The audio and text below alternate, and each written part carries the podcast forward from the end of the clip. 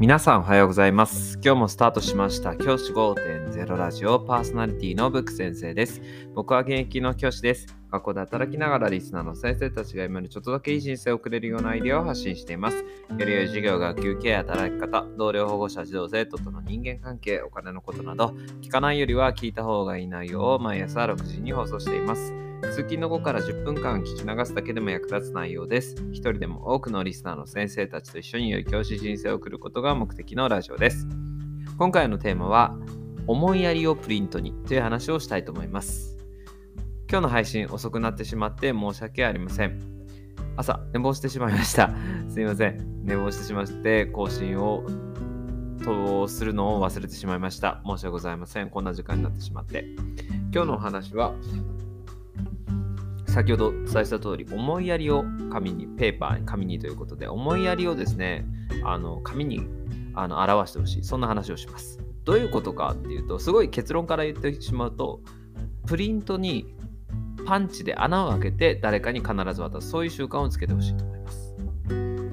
最近だと、まあ、新型コロナウイルスに関連してコロナウイルスに関する例えば自分のクラスでねあの陽性になった子がいた時にその子に関する資料なんかをこうまとめてそれを提出するなんていうことってあると思うんですね。ペーパーレスになってるような学校もあるとは思うんですが僕が今勤めてるところも含めて多くの学校は紙で提出してくださいって言われることが多くあると思います。まあね、本当はね、全部ペーパーレスがいいんですけど、そうならないのもまあまあしょうがないかなと。まあこういうのって少しずつやっていくしかないと思うので。で、そうなった時に、じゃあ紙で提出しようというふうになった時に、先生方はどうしてますかね？僕ですね、昔はそのまま紙で印刷したものをよろしくお願いしますっていうふうに渡していたんですけど、最近、あの仲のいい、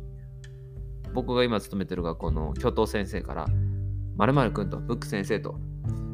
プリントはね、穴を開けて渡すんだよ。そうすると相手も喜ぶよっていうことを教えてもらいました。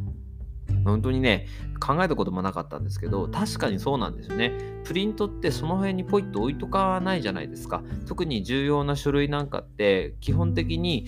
何かに閉じるっていうことが行われますよね。そうなった時にパンチで穴を開けるっていう作業をしてあげるだけで相手は一作業減らすことができますよね。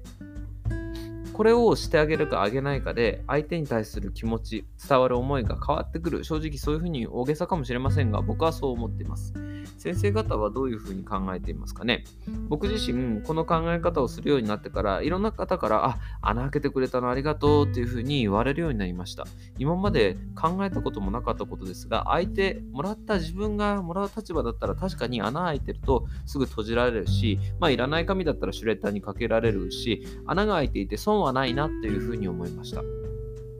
ですから先生方もですね、まあ、やられてる方も多いと思うんですけど、僕も最近、僕は僕は最近知ったので、あのぜひ先生方ももし何かプリントを他の先生に渡すときに穴が開いてなかったりした場合は、穴を開けてそれを渡してあげる。そうするだけで相手に対するこう思いやりがかなり変わってくると思いますので、ぜひですね、先生方もプリントの渡し方、ちょっと気をつけてみるといいかもしれません。それだけで相手に対する印象も変わりますし、先生に対する評価、あ、この先生仕事できるなって小さなところですけど、思ってもらえる可能性が高くなるのかなと思います。じゃあ今日はこの辺で起立例直席さよならまた明日。